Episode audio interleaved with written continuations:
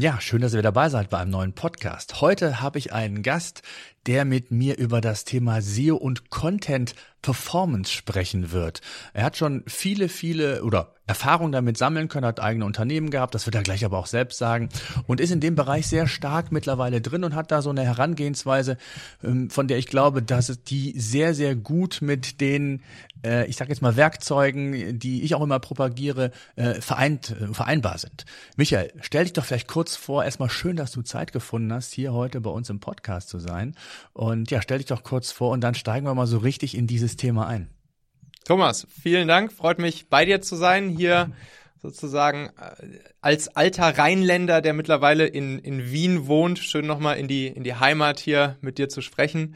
Das freut mich natürlich sehr. Ja, Michael Assauer mein Name, komme ursprünglich so aus der aus der Technologie-Startup-Szene, habe so vor gut zehn Jahren mein erstes Tech-Startup gegründet, damals noch so im, im Mobile-Bereich ja, sehr, sehr techie-lastig. Wir wurden dann 2017 von Daimler übernommen.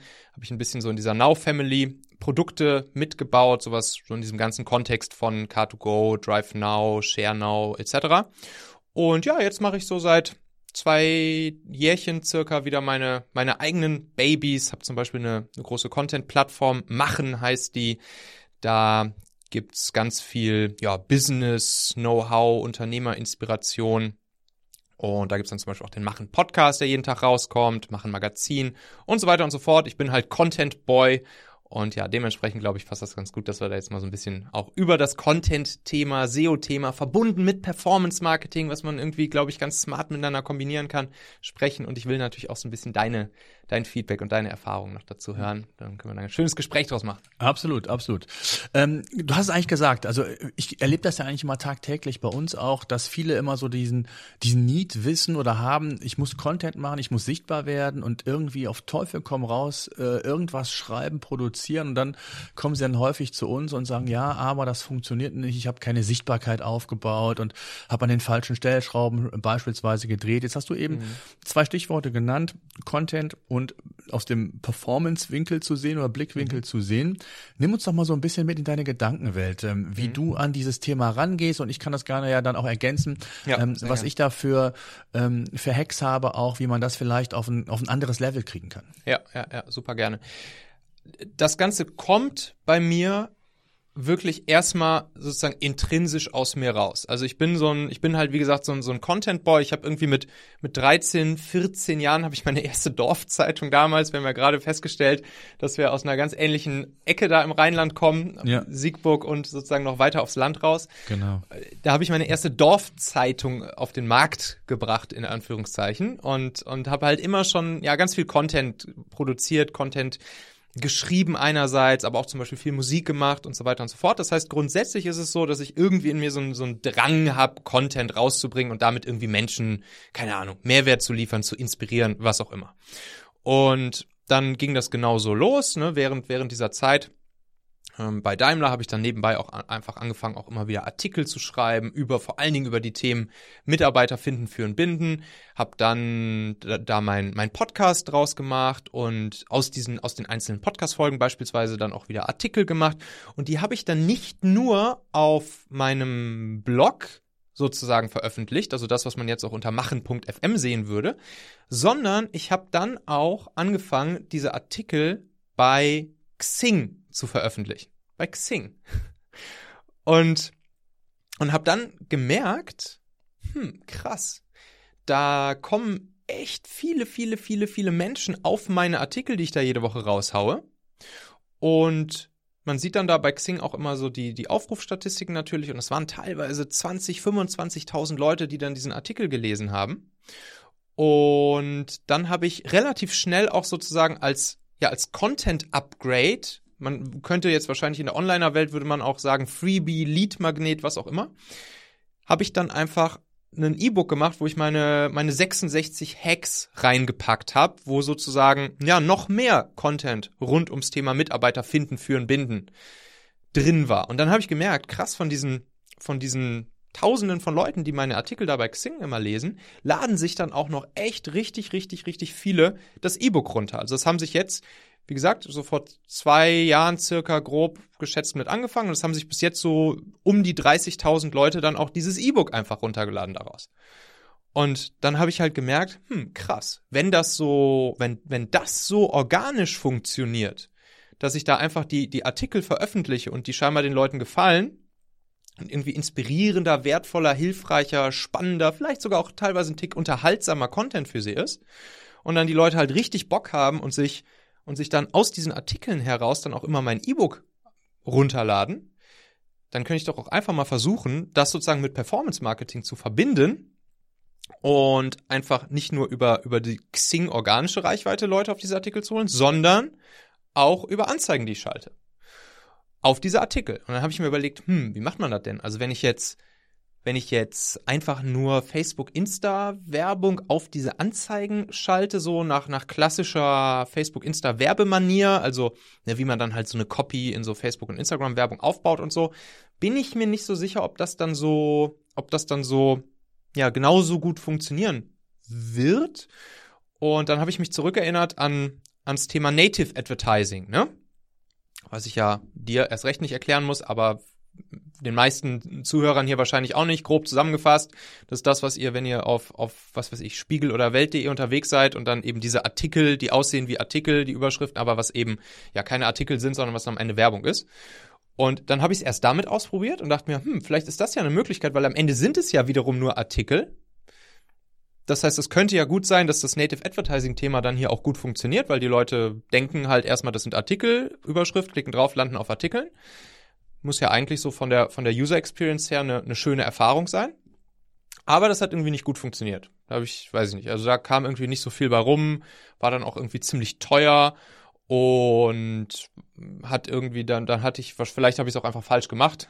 Gespannt, gleich mal von dir zu hören, was du so für Native Advertising ähm, Erfahrungen hast. Aber das hat, das hat dann nicht so für mich funktioniert. Und dann habe ich mir doch nochmal Insta und Facebook vorgenommen und habe mir überlegt, komm, das muss da jetzt irgendwie möglich sein, da sozusagen richtig geile Facebook-Insta-Werbung draus zu machen.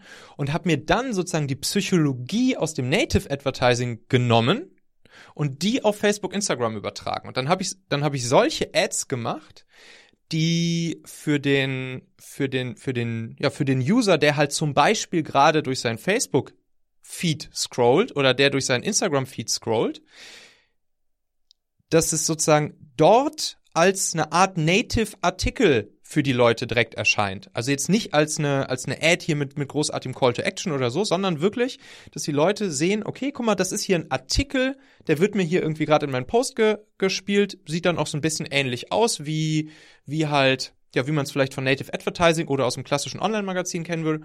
Und das hat dann richtig, richtig gut funktioniert. Und dann hatte ich teilweise, habe ich immer noch, teilweise Anmeldung für dieses E-Book, was ich dann ja in die, in die an, den Artikeln verlinkt habe, ne, was ich ja vorher bei, bei den Xing-Artikeln gelernt hatte, dass die Leute da sich irgendwie oft dieses E-Book runterladen, weil es ihnen ja geilen Zusatzcontent liefert, hatte ich teilweise sozusagen ne, Lead Acquisition Cost dann in, in dem in dem Sinne, dass die Leute sich eingetragen haben, um das E-Book runterzuladen, von unter einem Euro. Und das hat mir dann sozusagen auch ich, ich war ja noch komplett neu in diesem ganzen Feld. Ich habe vorher nicht viel mit Performance Marketing sozusagen selbst gemacht. Und dann haben mir so die, die, die ganzen Performance Marketeers gesagt, dass das echt krasser Leadpreis ist, den viele von denen so noch nie vorher erreicht hatten. Und vor allen Dingen auch in dieser Zielgruppe. Also meine Zielgruppe sind ja auch, ne, sagen wir mal, ja, Unternehmer, Führungspersönlichkeiten, Inhaber, Geschäftsführer, Gründer, Leader jeglicher Art und so weiter und so fort. Und in dieser hochwertvollen Zielgruppe dann für teilweise unter einen Euro sozusagen die, die Leadpreise zu haben, das war dann, ja, das war dann ein sehr augenöffnendes Erlebnis, wo ich dann eben so diesen, diesen Begriff des, ja, Performant, Performance Contents da dann irgendwie mir ausgedacht habe und das dann so benannt habe und das, dieses ganze System dann halt einfach immer weiter verfeinert habe. Mhm. Das machen wir auch gemacht. Wir haben das dann auch sogar ganz, äh, ganz offensiv gemacht. Ich weiß nicht, wie mhm. du das machst, aber wir haben sogar Artikel in Klammern vorne geschrieben, damit mhm. die Leute wussten, dass es ja. sich um einen Artikel handelt und nicht irgendeine Anzeige ist, sondern äh, und das hat gut funktioniert, oder das funktioniert gut. Also gerade so diese, genau das, was du sagtest, ähm, das funktioniert gerade, wenn du wirklich hochwertige Fachartikel hast. Ne? Und, und, und das, das ist eigentlich das Gute und da, das ist eigentlich das Spannende. Das haben wir versucht oder versuchen wir auch immer noch logischerweise zu kombinieren. Wir, wir haben im Grunde genommen mehrere Kanäle. Du hast eben Xing genannt, das haben wir jetzt noch nicht gemacht. Äh, für mich ist Xing, geht das auf Xing noch? Für mich ist ja Xing tot gewesen, ehrlich gesagt, aber ist ein anderes Thema. Ähm, wir haben das dann so gemacht, ähm, ich habe versucht, über äh, die Portale ähm, Sichtbarkeit aufzubauen bei Google. Das heißt, ich habe mir da den, den Trust und die Autorität quasi gesichert und habe dann auch äh, und über die Kanäle dann mir plus diese Native-Geschichte, was du meintest, extrem nachhaltige Reichweiten aufgebaut. Also ein Podcast zum Beispiel von mir, da mache ich das testweise immer. Ähm, der generiert heute noch rund 1000, 1500 Views im Monat und der ist schon drei Jahre alt. Ja, weil er, Erklär ich, noch äh, mal ganz, ganz genau. Also, ja, also wo ist, wo genau kommen diese Views jetzt hin durch den Podcast? Die kommen über die über Google. Über das Google. heißt, genau, ich habe ähm, quasi einen hochwertigen Artikel geschrieben, den habe ich optimiert äh, auf das Keyword, was ich haben will, habe den Podcast dazu aufgenommen zu dem Thema, das heißt als als weiterführende Information, wenn du so willst, oder von mir aus auch eins zu eins als Content, wie du wie du willst. Und ähm, dadurch, dass wirklich Monat für Monat, ich glaube knapp 2000 Leute alleine über Google auf diesen bereits vorhandenen Artikel kommen und der Verstehen. Podcast ja dort integriert ist, ja. schaffe ich es so, regelmäßig Leads zu generieren. Äh, und dann hast du im Artikel drin auch irgendein Leadmagnet dann noch genau. weiter verlinkt? Genau, sozusagen? das habe ich auch gemacht. Also ich habe ja. gar nicht in dem Podcast, das machen ja auch viele, sagen hier, jetzt äh, guck dir meine Software an und, und kriegst noch einen Gutschein oder so, das habe ich nicht ja. gemacht. Sondern ich habe dann, äh, und das funktioniert wirklich sehr gut, in den Artikel eine kleine Anzeige gemacht, plus mhm. bei mir im, in der, in der Biografie habe ich auch so einen Link. Ja. Und äh, die habe ich unterschiedlich mit äh, Referral-Links versehen und so dass ich dann auswerten kann im Endeffekt ähm, über welche Stelle quasi des Contents kommen die Leute und, und melden sich bei uns für unser für unsere SaaS-Lösung an. Und ähm, das funktioniert super. Das geht heute noch. Und ähm, das habe ich für viele exemplarisch mal gemacht, für die unterschiedlichsten Bereiche. Und, und davon profitiere ich dann auch in anderen Bereichen, also zum Beispiel bei YouTube. Ja, also wenn ich jetzt zum Beispiel ein YouTube-Video zu dem Thema mache, dadurch, dass ich bei Google äh, mir die Autorität verschaffen habe, nicht nur im organischen Bereich und ja auch die, die YouTube-Videos immer häufiger da eingeblendet werden, ähm, schaffe ich es auch, wenn ein neues Video hochgeht, dass das viel, viel schneller auf Reichweite kommt. So, und, und, und das kombiniert dann, genau was du sagtest, das machen wir auch mit diesem Native Advertising immer in den verschiedenen Bereichen. Das, das lohnt sich bei uns nicht für, auf allen Plattformen, ähm, aber ähm, da haben wir auch sehr gute Erfahrungen mit gemacht. Und, und so kombinieren wir eben ähm, die Inhalte auf verschiedenen Kanälen. Das heißt nicht nur auf dem einen oder auf dem anderen, sondern wir versuchen im Grunde genommen so ähm, Multi-Device-Technik zu sagen, wir wollen die Kunden oder die, die Interessenten da abholen, wo sie sich gerade bewegen. So, das ist Google in vielen Fällen, das ist Xing, wie du gesagt hast, kann das sein. Das kann auch ganz normal über, über den Push-Kanal sein. Und, ähm, und, und das ist eigentlich so das Geheimnis, dass ich die richtigen Inhalte mir hole. Und, und da gibt's halt, und deswegen finde ich es eigentlich so spannend, halt unheimlich viel, was man thematisch, inhaltlich falsch machen kann, weil viele viel zu häufig aus dem Bauch heraus Inhalt produzieren. Ja, da, gibt's Profis, die sagen, ja klar, ich weiß, was ich zu dem Thema zu schreiben habe, ähm, aber wenn ich das so ein bisschen aus der holistischeren Brille in Anführungszeichen sehe, äh, dann weiß ich eben nicht immer hundertprozentig, äh, was wird gesucht. Und wenn ich dann offline und online vergleiche, dann stellt sich schon häufig heraus, dass viele ihre Zielgruppe gar nicht kennen. Ja, und ich sage immer, dass Google eigentlich für mich die beste Marfo-Quelle ist. Ja, das heißt, ich kann mir extrem viel Input holen, versteckte Signale, äh, was erwartet oder was die Erwartungshaltung vom Nutzer, wenn er nach einem bestimmten Suchbegriff sucht, weil Google hat ja die Daten. Über Jahre, äh, über viele AB-Testings hat Google oder versucht Google herauszufinden, was der Intent ist, den der Nutzer hat, wenn er einen bestimmten Suchbegriff eingibt. Und da gibt es so viele versteckte Hinweise. Und ich sage eigentlich immer, ähm, dass es unterschiedliche Relevanzsignale gilt zu erschließen und die haben halt eine unterschiedliche Gewichtung und je mehr ich schaffe, äh, ähm, desto besser bin ich eben als der Wettbewerber. Und, und das muss einfach so ein bisschen die Zielstellung sein. Das ist so meine Maxime immer. Ähm, auch wenn ich ja das den Kollegen oder Kolleginnen, die auch im, im, ähm, im Content-Bereich tätig sind, ähm, ich muss immer das Ziel haben, den besten Inhalt zu einem Thema zu haben. Nicht den zweitbesten und nicht den drittbesten, sondern ich muss den besten haben. So, und wenn ich das habe, dann habe ich schon mal viel geschafft und dann spielen natürlich im, im, im Sichtbarkeitsaufbau jetzt bei Google noch ein paar Parameter mehr eine Rolle, aber dann habe ich schon mal einen ganz wichtigen Grundstein gelegt.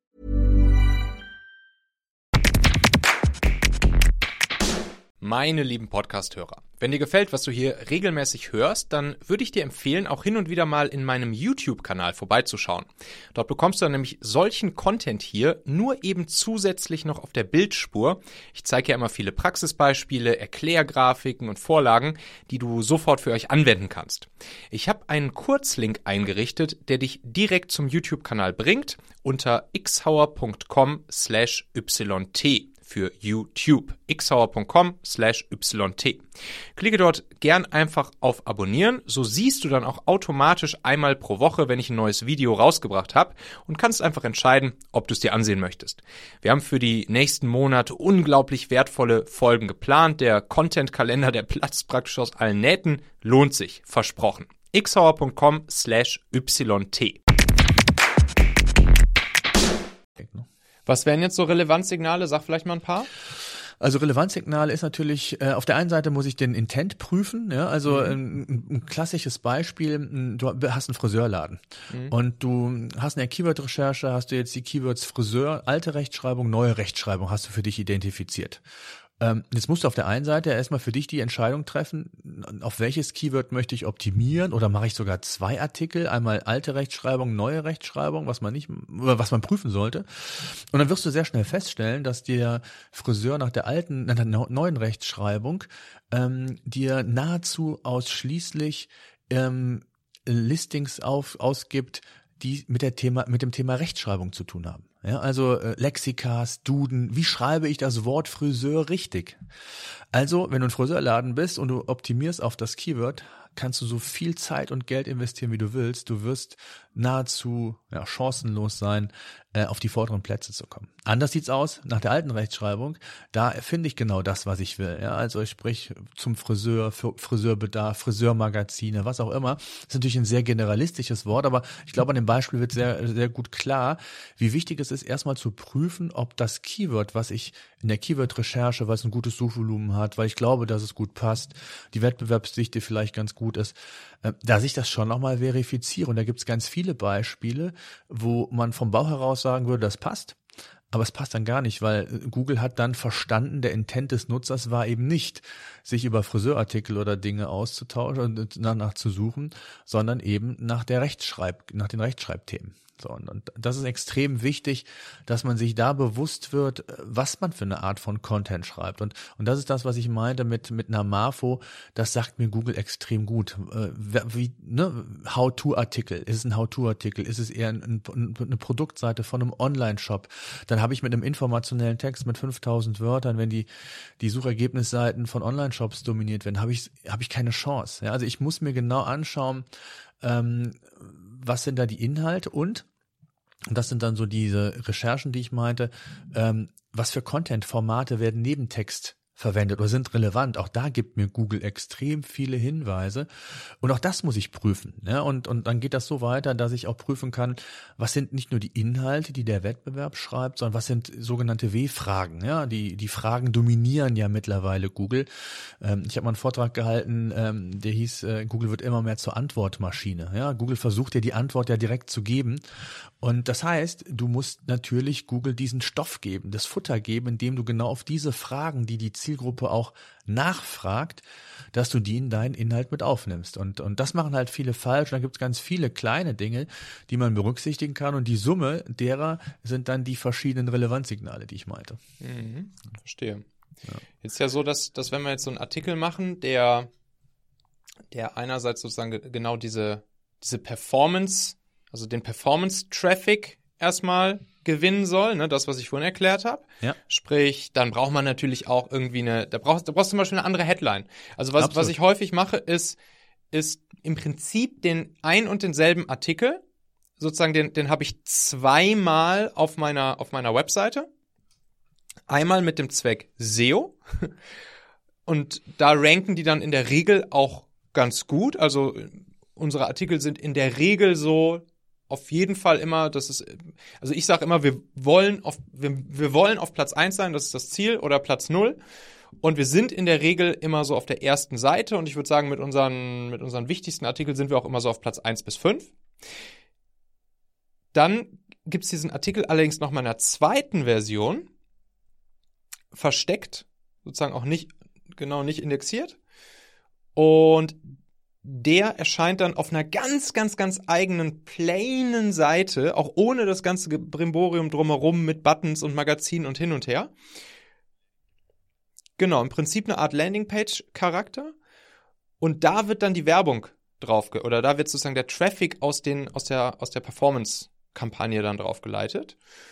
Und, und da ist dann zum Beispiel auch der Titel anders, ne? Also während man jetzt natürlich bei dem, bei dem, bei dem, bei der SEO-Version des Artikels das im Prinzip ja so macht, wie du gerade beschrieben hast, möglichst den Titel natürlich so machen, dass er irgendwie, ja, erstens bei Google funktioniert, zweitens dann natürlich auch den Search Intent vernünftig abgreift und dann auch die Leute dazu motiviert, drauf zu klicken und sich das anzugucken, ist er dann häufig bei den bei der sozusagen auf der SEO, äh, auf der PPC, auf der Performance Marketing Seite etwas anders. Da arbeite ich dann häufiger dann zum Beispiel auch mit mit so Zahlen im Titel oder so so Dingen wie diese drei, mhm. so, so ein kleines bisschen. Das geht schon teilweise so ein kleines bisschen so in die Clickbaity Richtung, ja, damit ja, genau, die Leute reißerischer, ne? Ja. Ein bisschen reißerischer, damit auch dann wirklich die Leute ja, eine Motivation haben, sich den Artikel durchzuführen und, und halt wissen wollen, was hinter dem Artikel steckt oder hinter dem Titel erstmal steckt. Und wichtig dabei ist dann aber, dann auch zu liefern. Also dann halt nicht sozusagen reißerisch äh, und mit schlechtem Content weiterzumachen und sozusagen für eine Enttäuschung bei den Leuten zu sorgen, sondern dann auch wirklich richtig geilen, wertvollen, hilfreichen, inspirierenden Content zu liefern. Also zum Beispiel jetzt ein Artikel, wo wir, wo wir auf Platz eins oder zwei ranken, wäre wär sowas wie LinkedIn-Algorithmus und da ist dann auch irgendwie so, ich weiß gerade gar nicht, wie der aktuelle Titel ist, zum Beispiel sowas wie diese drei LinkedIn-Kniffe, sorgen für richtig viel Reichweite. Und dann sind halt in dem Artikel dann aber auch wirklich richtig gute mhm. drei mhm. Kniffe drin, die Leute dann sofort für sich anwenden können. Und mhm. dann geht's da von da aus dann sozusagen weiter in die nächsten Ebenen Trust Aufbau und dann halt natürlich auch irgendwann der, der Sale durch dann zum Beispiel so ein Leadmagnet wie ein E-Book oder es gibt mittlerweile mache ich noch viel ja, viel, viel bessere Leadmagneten, würde ich sagen. Zum Beispiel kleines, kleines Online-Training oder eine kleine Videoserie eignet sich immer super gut. Ähm, und das funktioniert dann richtig, richtig gut. Hast du ja auch erzählt, dass du jetzt auch drüber nachdenkst, da so eine Webinarreihe zu machen, ne? Genau, also wir machen ja Webinare schon, das, das mhm. funktioniert auch super. Ähm, auch, auch da, auch da über, über die Content-Ebene. Auch das darf man nicht unterschätzen. Also wenn mhm. man das natürlich entsprechend über den, über den, den hochwertigen Content bewirbt oder quasi da im Grunde genommen als Add-on nochmal anbietet, ist das eine super Quelle. Und genau das, was du gesagt hast, eigentlich genau das, was viele falsch machen. Und ähm, die, die denken einfach zu eindimensional in den Kanälen. Ne? Also ich muss nicht nur PPC machen, ich muss nicht nur SEO machen. Ich glaube, es ist auch fahrlässig und äh, ähm, sich nur auf einen Kanal zu stürzen, sondern das, äh, genau das, was ich eben meinte auch, dass wir dann auch über den über den organischen Traffic ähm, versuchen, natürlich ähm, entsprechend Expertise aufzubauen. Und darum geht's. Und das ist eigentlich genau der der Punkt, den ich immer wieder sage und der falsch gemacht wird. Ähm, ich nenne es so ein bisschen reißerisch, nicht in Keywords denken, sondern in Themen. Ja, also um wirklich Expertise aufzubauen bei Google, egal auf welchen Kanälen, ob YouTube oder generell, das schaffe ich nicht mit einem Artikel. Also ich kann den längsten Artikel der Welt schreiben äh, über LinkedIn-Algorithmus und, und wenn ich aber vorher überhaupt keine Expertise oder keine Autorität bei Google zu dem Thema habe, dann wird das in der Regel nicht funktionieren, außer ich bewege mich in einer ganz, ganz spitzen Nische, dann kann sowas noch funktionieren. Aber ansonsten geht es wirklich darum, sich eine Content-Strategie zu überlegen und auf Basis dessen dann wirklich die Inhalte zu planen, zu recherchieren äh, und in diesen Themencluster, man nennt es auch gerne mal in diesem Pillar-Page-Modell äh, zu denken und wirklich dann äh, über ein Hauptthema ergänzende Themen aufzubauen, äh, so dass ich mir dann bei Google, aber auch in der Zielgruppe entsprechend natürlich dann auch äh, meine Expertise für dieses Thema einhole. Und, und dann ist es auch viel einfacher, und das, das vergessen auch viele, ähm, wenn ich dann irgendwie zu breit thematisch bin, ist nicht gut. Und wenn ich das dann schön ergänze und, und äh, schreibe dann neue Artikel zu einem ähnlichen Thema, dann habe ich einfach auch diesen Boost-Vorteil, den ich immer sage. Ähm, wenn ich nämlich Autorität bei Google habe und ich schreibe zu einem ähnlichen Thema, dann bin ich viel schneller in den SERPs oder steige ich viel schneller in meinem Ranking, als wenn ich das eben nicht so mache. Und, und das ist, glaube ich, so das, was, was du auch meintest, man muss sich so diesen, diesen Plan machen und ich glaube, wer so, so blind durch die Content-Wüste äh, schreitet, äh, ohne sich mal links und rechts Gedanken zu machen, das funktioniert einfach heute nicht mehr. Und das natürlich genau, was du meintest mit diesem Performance-Gedanken, ist ja eigentlich das, was alle wollen. Also ich kann informieren, ich kann Rat geben, aber was wollen die meisten? Indirekt wollen sie damit verkaufen. Ob ein Produkt, ja. eine Dienstleistung, was auch immer. Ne? Wenn ich jetzt, wenn ich mir jetzt die Autorität zu einem bestimmten Thema anfangen möchte aufzubauen, was mache ich dann am besten? Mache ich das dann zum Beispiel so, dass ich, so wie du auch schon sagst, im Prinzip so eine Art Content Recycling mache und zum Beispiel diesen beziehungsweise ähnlichen Content zum selben Thema einmal als Artikel veröffentliche, als Podcast-Folge, als YouTube-Video und das alles miteinander connecte. Ist das ein schöner erster Weg, um zu starten oder wie mache ich das? Ja, also ich würde mir wirklich Themencluster bauen. Also in, in, auf einer Excel-Tabelle oder sonst wo zu sagen, das sind meine Themen, mein Hauptthema, das sind meine Subthemen, die das äh, vielleicht schön ergänzen. Äh, also ein Beispiel, ich habe mal einen Artikel gemacht zum papierlosen Büro. Da war ich äh, ein Heise, ein, ein, Ivan Blatter und wie sie heißen, also die, die äh, namenhafte ähm, Medien, die zu dem, zu dem Keyword rankten und ich war mit meinem Testportal, was ich dafür immer nehme, auch äh, auf, auf null, also gar nicht vorhanden. So, das heißt, ich habe angefangen, papierloses Büro war mein Hauptthema, dann habe ich das papierminimierte Büro, ist ein bisschen anlehnt daran, dann habe ich die Dokumentenscanner, äh, Hard- und Software äh, und habe dann einen sehr langen holistischen Artikel geschrieben und um diesen holistischen Artikel dann weiter ergänzende Themen sehr ausführlich geschrieben. Und die dann, und das ist dann die Kunst, die in, untereinander so zu verlinken, dass es für den Nutzer einen Mehrwert hat. Und das merkt Google dann auch. So, das heißt also, das ist wichtig, sich da einen Plan zu machen mit einem Hauptthema und dann 10, 15, 20 Unterartikel. Hängt natürlich immer so ein bisschen vom Thema ab. Aber so schaffe ich es dann für einen Bereich äh, Themenautorität aufzubauen. Und dann natürlich gepaart auch noch äh, mit anderen SEO-Faktoren, ein Backlink und was da alles dazugehört, was man da alles machen kann. Und da sind dann auch wieder Social Networks äh, sicherlich nicht, ähm, nicht ähm, schlecht, wenn ich dann zum Beispiel auf meine Quelle verweise und, und wenn dann irgendwie der eine oder andere vielleicht die Quelle aufnimmt in seinem Artikel, dann habe ich da äh, sehr schöne kostenlose Backlinks und, und das zahlt dann alles in meine Autorität in dem Sinne dann ein. Ne?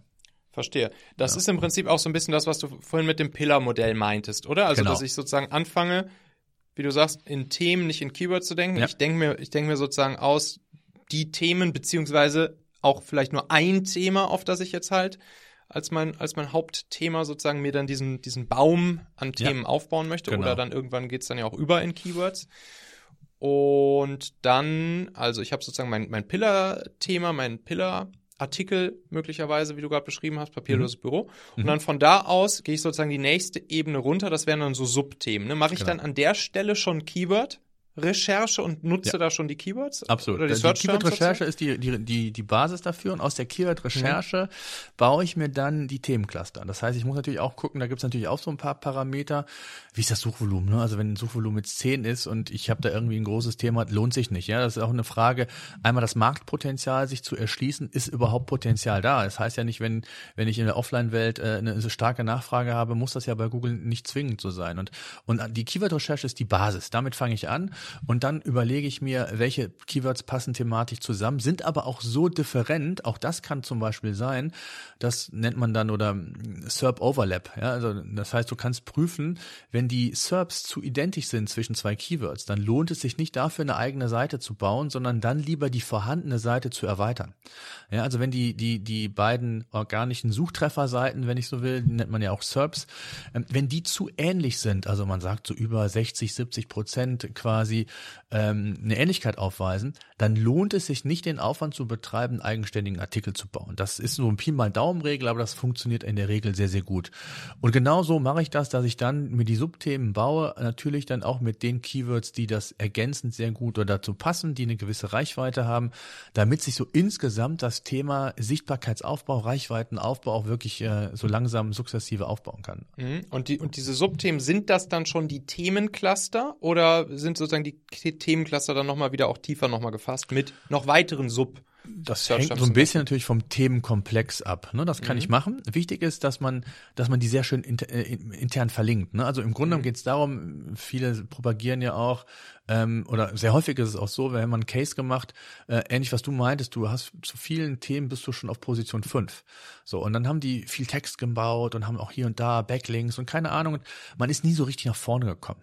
Und dann hat man Folgendes gemacht, man hat die interne Verlinkung optimiert. Das heißt ja, äh, interne Verlinkung mache ich dann, um weiterführende Informationen, nicht der internen Verlinkung wegen, sondern dem Nutzer weiterführende Informationen zu einem Thema zu geben.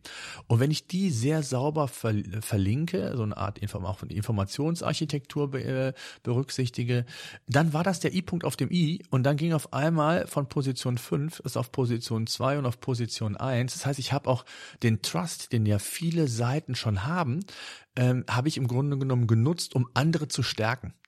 Ja, und, und so schaffe ich es dann eben genau diesen, diesen Sog zu, zu schaffen ähm, für, für ein bestimmtes Thema. Und, und ein neuer Artikel, der geht genau in diesen Sog rein. Ja, also wenn ich zum Thema papierloses Büro jetzt einen Artikel schreibe, der angrenzend an das Thema äh, rangeht, dann weiß ich, dass der in diesen Sog mit aufgenommen wird und an Sichtbarkeit überdurchschnittlich in der Regel gewinnt. Und das ist eigentlich so ein bisschen die Strategie dahinter, ähm, wie ich es dann auch schaffen kann, über verschiedene ähm, ja nicht nur Kanäle, sondern auch über verschiedene Themen dann wirklich äh, gezielt Sichtbarkeit aufzubauen. Und da ergänzen natürlich dann genau das, deswegen ist das so spannend, das, was du sagst, indem ich mir einfach noch andere Kanäle nehme, den, kann, den, den Inhalt nochmal zweitverwerte äh, und dann eben über andere Performance-Kanäle so äh, eine sehr schöne ähm, Kumulation meiner, meiner Inhalte habe und, und, und, und Reichweite über verschiedene Bereiche aufbauen kann. Ne?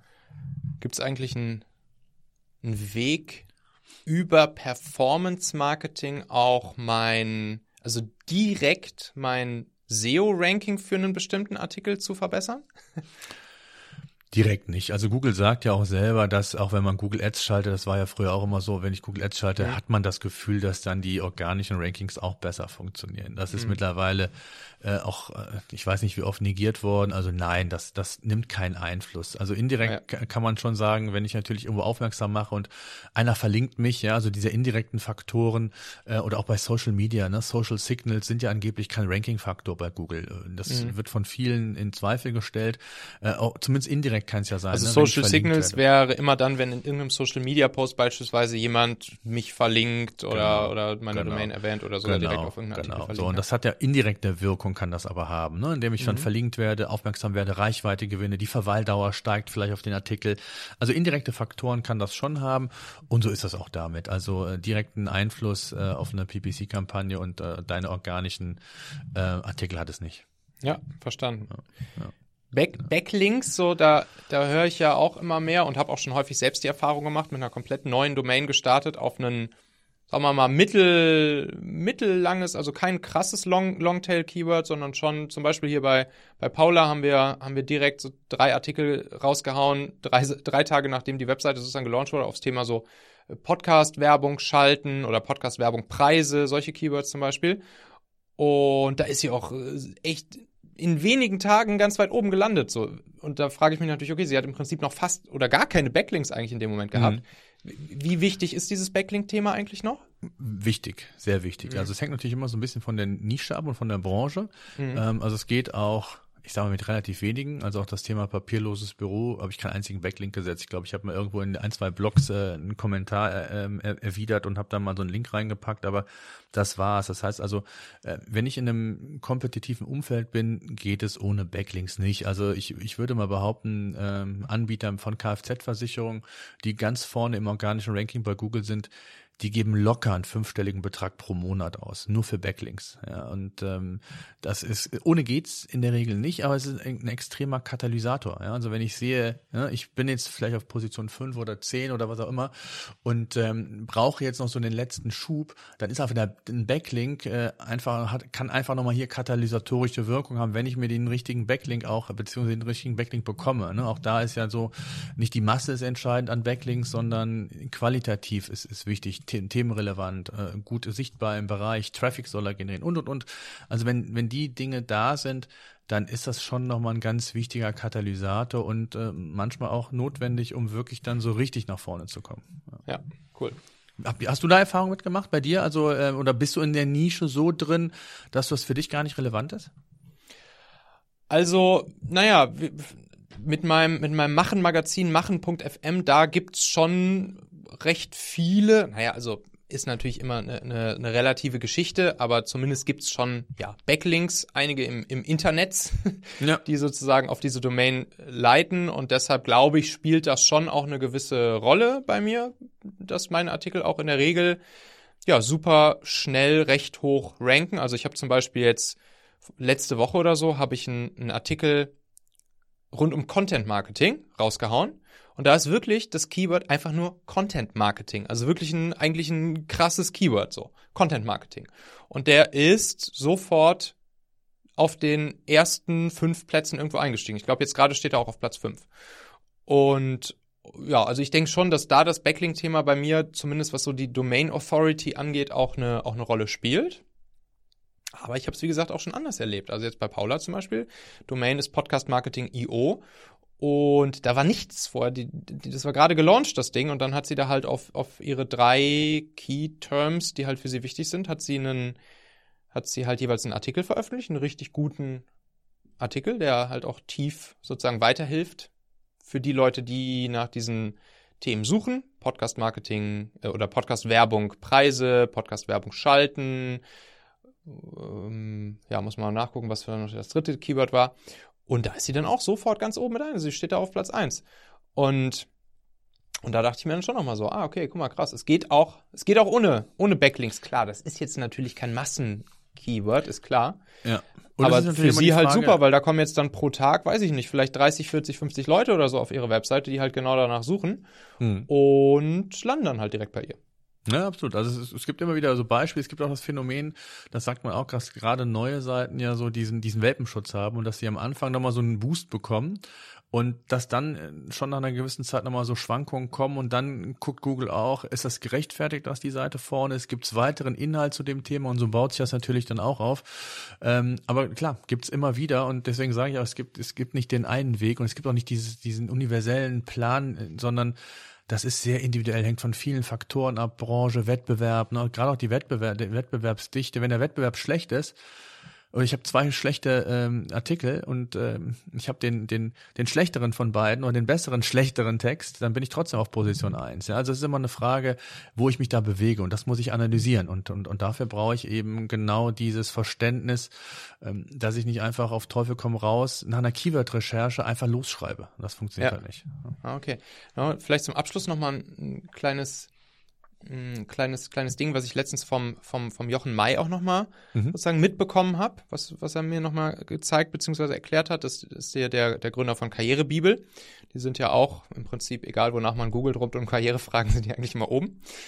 Und er meinte dann auch nochmal, dass, dass, für, dass für sie auch nochmal so ein ganz wichtiger Kick damals war, um, um SEO-mäßig halt so krass zu sein, wie sie es jetzt sind, dass sie von ihren 10.000 Artikeln, die sie hatten, dass sie einfach 6000 rausgeschmissen haben und dann sozusagen die Artikel im Durchschnitt, also über alle Artikel hinweg auf seiner Plattform, im Durchschnitt einfach viel weiter oben gerankt haben und das jetzt sozusagen auch mit eine große Rolle spielt, dass zum Beispiel auch neue Artikel auch immer sehr gut ranken, weil Google dann auch scheinbar irgendwie misst, wie hoch ranken denn die Artikel im Schnitt über diese Domain hinweg, oder nicht nur Artikel, sondern allgemein die Seiten über diese gesamte Domain hinweg und dass das auch ein, ein wichtiger Faktor mit sein könnte. Würdest du das so bestätigen oder würdest du sagen, dass es erstmal nicht so wichtig, was die durchschnittliche Ranking über alle Seiten der Domain hinweg ist. Nee, das glaube ich nicht, weil Google mhm. sieht das schon sehr individuell pro URL, aber ich glaube, was, was ein ganz wichtiger Punkt ist, es, es gab ja mal 2015 das sogenannte Freshness Update.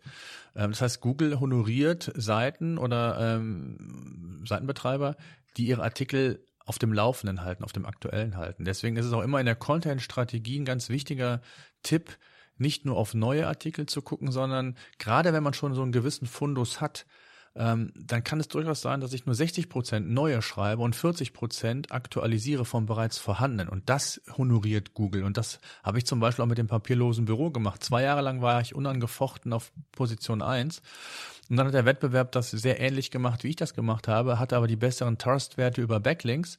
Äh, und dann habe ich die einfach regelmäßig aktualisiert, habe ein neues Video, äh, vielleicht einen Podcast noch dazu gemacht. Und irgendwann war ich dann wieder auf Position 1. Das heißt, dieses permanente Arbeiten am Inhalt, das ist da eigentlich das Erfolgsgeheimnis überhaupt, ähm, dass ich da wirklich gucke, sind die, ähm, ich sag mal, die Daten, ist es noch aktuell, äh, hat sich vielleicht was verändert, gab es neue Trends, ist irgendwas Spannendes hinzugekommen. Das zu, zu veröffentlichen äh, und das zu aktualisieren ist, ist das eine. Das andere ist das sogenannte Detoxing, hätte ich bald gesagt, von schlechten Inhalten. Da mache ich einmal im Jahr so eine Analyse oder kann ich nur empfehlen, über Analytics sich einfach mal die Seiten anzugucken, die vielleicht nur 0 bis 10 Impressions pro, keine Ahnung, pro Jahr, pro Monat, wie auch immer hatten, ja. die eigentlich völlig irrelevant sind. Warum soll ich da Google, den Googlebot mit be be beschäftigen, äh, das zu indexieren, zu prüfen? Und meine Zielgruppe will die Inhalte auch nicht. Mhm. Da ist dann viel spannender zu gucken, ob ich nicht schon ergänzende Artikel habe, das was ich meinte, und vielleicht kann ich zwei Artikel zusammenführen zu einem. Ja, also mhm. also einem Schrottartikel, äh, den vielleicht äh, ist da ein Bereich äh, ganz gut, ähm, den einen anderen Artikel sehr gut ergänzen würde. Das heißt, ich führe die zusammen, muss die natürlich weiterleiten, dass ich keine Rankings verliere. Aber ähm, gerade so dieses äh, Content Refreshing und und auch dieses ähm, Löschen oder Zusammenführen von Inhalten, das ist manchmal so richtig befreiend. Und und so ist das auch für Google und absolut kann ich das bestätigen, dass das sehr häufig äh, auch das Ergebnis ist, dass ich dann wirklich einen, Zuwachs, äh, was meine Rankings anbelangt, für die wesentlichen ähm, Inhalte bekomme. Ja, absolut. Cool, spannend. Ja. Machst du sowas? Hand aufs Herz? Ja, ja, ja, ja, ja, doch, okay. doch. Also wir machen, wir machen schon im Prinzip jede, jede Woche nehmen wir uns einen unserer Artikel vor. Mhm. Und super, ja. vergeilisieren den, wie wir immer ja, sagen. Ja, perfekt. Ja, super. und, ähm. äh, das ist klar, das, das, das merkt man schon. Und wir schmeißen aktuell auch echt viel Artikel raus. Also wir sind auch echt im Prinzip jetzt schön auf, auf Detoxing-Tour noch mit dazu und wollen jetzt auch wirklich mehr dahin gehen, ja, zu entschlacken, zu detoxen, viel weniger Artikel zu haben, dafür dann mehr Evergreen Artikel, noch bessere Artikel und ja, und orientieren uns da dann jetzt auch vor allen Dingen so an den auch, auch bei den Kategorien eigentlich. Wir haben so sieben Kategorien insgesamt bei, bei Machen, die sich sowohl im Machen Podcast zeigen. Also jeden Tag kommt ja eine Folge raus und dann ist das entweder eben zum Thema zum Beispiel Marketing, ne? das wäre jetzt hier eine, eine Marketing-Folge. Dann haben wir so Themen wie auch Mitarbeiter finden, führen, binden, also Recruiting, Führung. Dann gibt es sowas wie Produktivität, Persönlichkeit etc. Und genau so im Prinzip in dieselben Cluster machen wir das dann auch in, in unserem Magazin, so dass das dann auch immer alles schön miteinander einhergeht und man dann auch wirklich das machen kann, was, was du am Anfang auch sagtest, dass man auch ne, zu einzelnen Folgen im Podcast beispielsweise dann immer schön auch die passenden Artikel hat, dass man dann, wo man dann das Ganze wieder schön miteinander verbinden kann. Und ja, da sind wir auch auf jeden Fall gerade dabei, gut, gut aufzuräumen. Steffi vor allen Dingen, meine, meine Mitarbeiterin Steffi macht das vor allen Dingen auch bei uns im im, im Magazin und sie ist da gerade mit Volldampf unterwegs, das, das zu machen. Aber deshalb bin ich auch mal gespannt, mir nochmal hier dein Tool jetzt demnächst nochmal anzugucken und, ja, und zu schauen, wie, wie das dann da uns vielleicht noch helfen könnte. Genau. Ja, sehr schön. Gut, sag noch mal ganz kurz, weil wir wollen das Ganze ja hier in beiden Podcasts ausspielen. Genau. Ich habe schon gesagt, machen Podcast ist meiner und du hast ja sogar zwei. Sag noch mal ganz kurz, wie die heißen, so dass genau. meine Hörer auch wenn Sie Bock Einmal haben, mal bei dir rüber Podcast, hören, reinhören äh, Genau, SEO-Senf Podcast, das ist rein auf, auf SEO-Themen, Content-Themen mhm. fokussiert und an, einmal den digitales Unternehmertum. Da geht's dann auch um digitales Marketing, meine Erfahrung als Unternehmer, die ich weitergebe und, und eben auch so inter, interessante Interviews, wo man sich einfach inspirieren lassen kann, um einfach im digitalen Business weiterzukommen. Und ja. ähm, genau. Ja, SEO-Senf habe ich selbst auch schon, bestimmt schon seit zwei, drei Jahren oder so. Äh, genau, seit 2016 gibt's den, genau. Ja. Ja. Digitales genau. Unternehmertum habe ich, hatte ich bisher noch nicht reingehört, ja. habe ich jetzt aber dann auch mal gemacht. Gibt schon ich, äh, 280 Folgen, glaube ich. Ja. ja. sehr gut. Welcher ist eigentlich der größere von deinen beiden Podcasts? Ähm, der Digitales Unternehmertum, wobei der ah, SEO-Senf ja. für die Nische, muss man immer in der mhm. Nische sehen, ja, ja. Ähm, ist der auch schon, hat ja schon ordentliche Werte. Ja. Cool. Ja. Ja, dann cool. auf jeden Fall herzliche Grüße an alle Hörer, egal ob vom Machen Podcast, genau. Digitales Unternehmertum oder genau. SEO-Senf. Genau. Danke fürs Zuhören und äh, ja, bei Fragen gerne bei LinkedIn, da findet man uns äh, beide. Und äh, wenn da irgendwie Fragen sind, auch jederzeit gerne. Tausend Dank, lieber Thomas. Bis Super, danke Mal. dir. Und da sind wir auch schon wieder am Ende dieser Folge hier. Denk doch mal kurz drüber nach. Für wen könnte diese Folge oder der Machen-Podcast allgemein auch wertvoll, hilfreich oder spannend sein? Erzähl dieser Person gerne mal davon. Du kannst einfach den Link machen.fm slash podcast zum Beispiel per WhatsApp an sie senden oder diese Folge hier direkt aus deiner Podcast-App an sie teilen. Wir hören uns auf jeden Fall in der nächsten Folge wieder, vielleicht ja schon morgen. Bis dahin, dein Michael.